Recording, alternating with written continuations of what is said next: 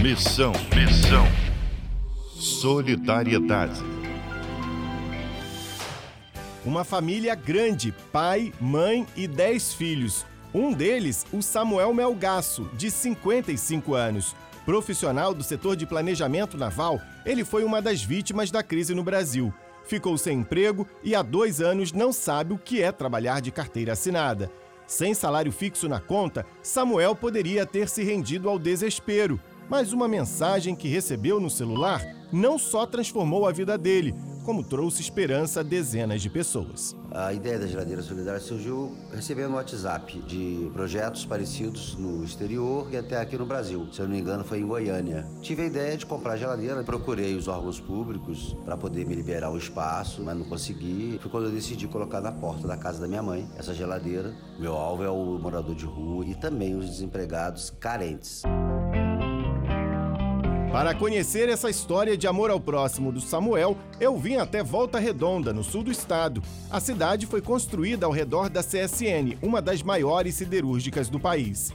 A intensa atividade industrial ainda traz muitas pessoas em busca do sonhado emprego. Quando as portas não se abrem, a desilusão dá espaço para o álcool e as drogas. Moradores de rua se multiplicam pelas calçadas do município. É gente que tem fome e não consegue comprar uma refeição. O Reinaldo Ramalho vive essa realidade. Veio de Três Rios e há dois meses dorme na rua. Ajuda não só a gente, quanto os nossos outros amigos que estão aí na mesma situação que a gente. Eu acho uma atitude muito nobre, muito boa. A geladeira solidária está instalada na rua Paulo Leopoldo Marçal, no bairro Aterrado. Todos os dias são três tipos de refeição: café pela manhã, com pães, suco e frutas almoço com arroz, feijão, carne e salada, café da tarde, com mais alimentos que sempre fazem a diferença na necessidade de alguém.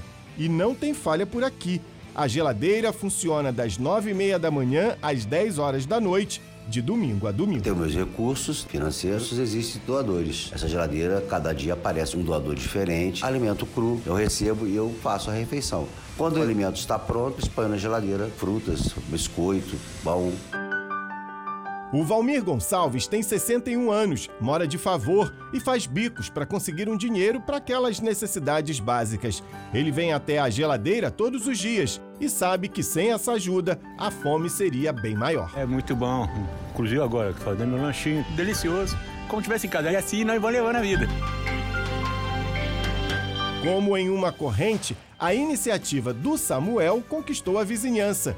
O Fernando Parente é engenheiro. Ele sempre passava pela geladeira solidária, pensava em ajudar, mas nunca colocava em prática o desejo. Até o dia em que fez a primeira doação e não parou mais. Há uns três meses eu estou dando um pouquinho da minha participação nesse projeto de solidariedade humana. Se toda a comunidade tivesse esse senso de ajudar o próximo, como tem o Samuel, nós teríamos um país muito melhor, com muito mais amor.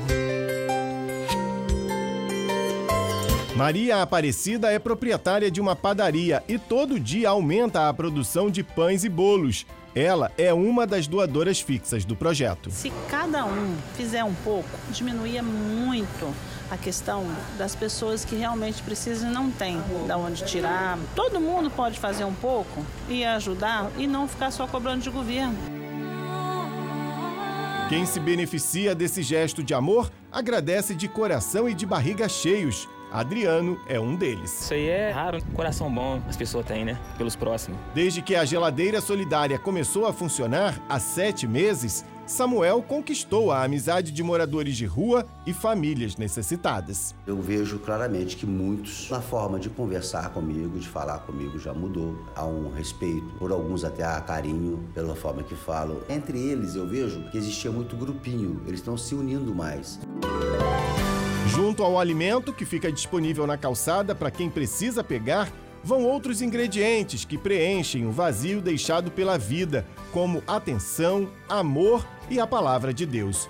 Samuel é membro da Congregação Cristã no Brasil, e leva ao pé da letra um dos mandamentos deixados por Jesus. Se Deus não tivesse nesse projeto, esse projeto teria sido totalmente desmantelado, porque eu vejo a presença de Deus o tempo todo. O que é amar o próximo? É fazer alguma coisa por eles, realmente. Pessoas que você não conhece, pessoas que você não tem nenhuma afinidade, é por empatia, compaixão, você começa a se aproximar dessas pessoas e ver a realidade de cada um. Conhecê-los. Esse amar é muito mais amplo do que só amar. É conhecer, compartilhar, acolher, e é isso que eu tento fazer.